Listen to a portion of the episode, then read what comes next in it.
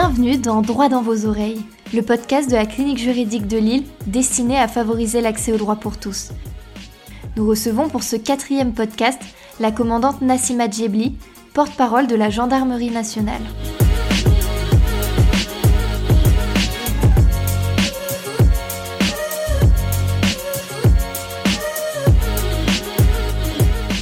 J'ai eu une mission de sécurisation euh, du reggae Sunska. Donc, euh, c'est un festival de reggae. Et j'avais reçu pour mission avec mes hommes de localiser euh, des points de vente euh, de substances illicites. Voilà, on va dire ça comme ça. Et du coup, pour ce faire, c'est vrai que j'avais un peu joué sur le look. Je m'étais fait deux trois dreads, les ongles jaunes, une tenue pas forcément apprêtée. On était parti en caravane avec euh, deux de mes hommes. On avait euh, des bières, des bières mais vides. Hein. On avait mis de l'eau dedans, mais voilà toute une question aussi euh, d'apparat pour mieux observer dans le milieu du festival. Ce qui nous a permis finalement de passer inaperçu. Et c'est vrai que je me suis rapidement, je n'avais pas la tête, mais bon, a priori si quand même, alpaguée euh, par un vendeur. Et euh, de là, moi, je lui ai dit que ce, ce qu'il me vendait, ça ne m'intéressait pas. Moi, je voulais quelque chose de dur.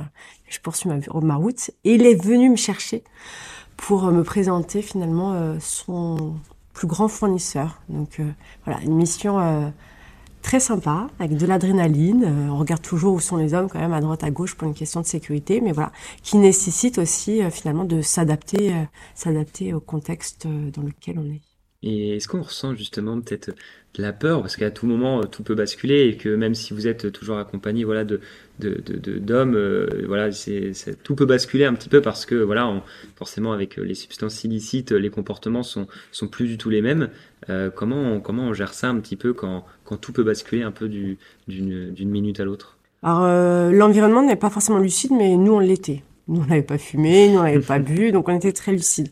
Et c'est vrai que euh, la, la sécurité c'est vraiment le- la première chose à laquelle faire attention quand on est meneur d'hommes. On fait attention à ces hommes. Là c'est moi qui étais plus exposée, mais euh, j'avais toujours, je, re- je regardais dans mon environnement, toujours cet instinct de survie de regarder euh, l'environnement, où étaient mes hommes, s'ils me suivaient, etc.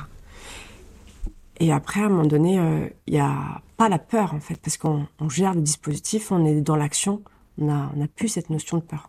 On fait attention en amont, a toute cette phase sécurisation, on prend en compte, il y a tout ce qu'on appelle euh, les conduites à tenir. Quand on mène un dispositif, quand on, rédige sa feuille d'ordre d'opération, on pense à toutes les conduites à à tenir en cas d'incident. Et on liste tous les incidents possibles. Mais une rubrique, hein, une vraie, vraie rubrique. Parce qu'en fait, on envisage toutes les solutions à chaque situation. Et c'est tout ce travail préparatoire qui permet finalement d'intervenir en action sereinement. Mais sereinement aussi pour vos hommes, parce que du coup, ils se disent, OK, bah, le chef, il a pensé quand même à tout. très bien merci beaucoup On dit souvent que, que le stress, c'est le, c'est le manque d'entraînement. Euh, mais du coup, quand vous, vous, êtes, euh, vous dirigez cette opération et que vous remarquez qu'un de vos hommes n'est pas forcément euh, euh, préparé au mieux, est-ce que vous, vous ressentez le stress alors dans ce cas-là et quelles sont les conduites à tenir justement dans, dans ces cas-là?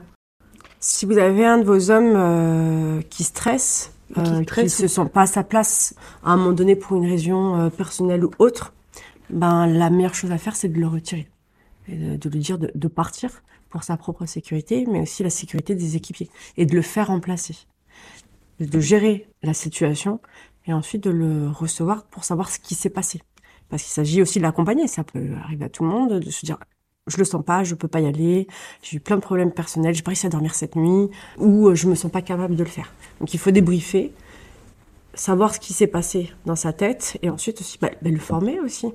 Euh, le former parce qu'on est aussi là. euh, on parlait tout à l'heure de formation initiale, deux ans en école, mais il y a la formation continue tout au long, en fait, tout au long de, la vie d'un officier.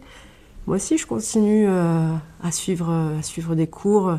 Euh, voilà, donc de le retirer pour sa propre sécurité, la sécurité des camarades, et ensuite de savoir ce qui s'est passé. Mm. Donc rien qu'un petit stress peut euh, engendrer euh, de grosses conséquences dans une opération.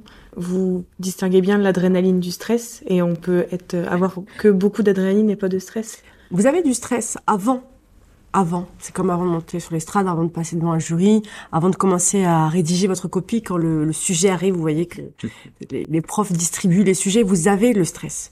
Mais dès que vous avez le sujet, vous stressez plus parce que là, vous êtes dans l'action. Vous êtes dans l'action, vous faites, vous faites, vous faites. Voilà. Est-ce que vous avez déjà une mission qui s'est mal passée? Vous vous êtes dit euh, que, que là, il y avait vraiment un, un gros risque ou que vous avez frôlé le, euh, voilà, le, le, moment un peu fatidique et que est-ce qu'il y a déjà une mission qui s'est qui s'est mal passée et vous vous êtes dit euh, c'est maintenant?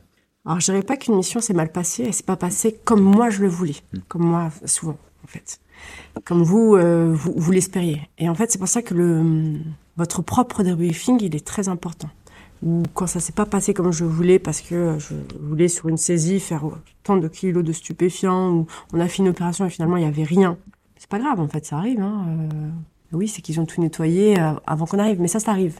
Mais du coup, vous vous dites pourquoi ça arrive Ok, très bien, je reprends le fil. Est-ce qu'on est intervenu au bon moment? Est-ce qu'on aurait dû intervenir une semaine plus tôt?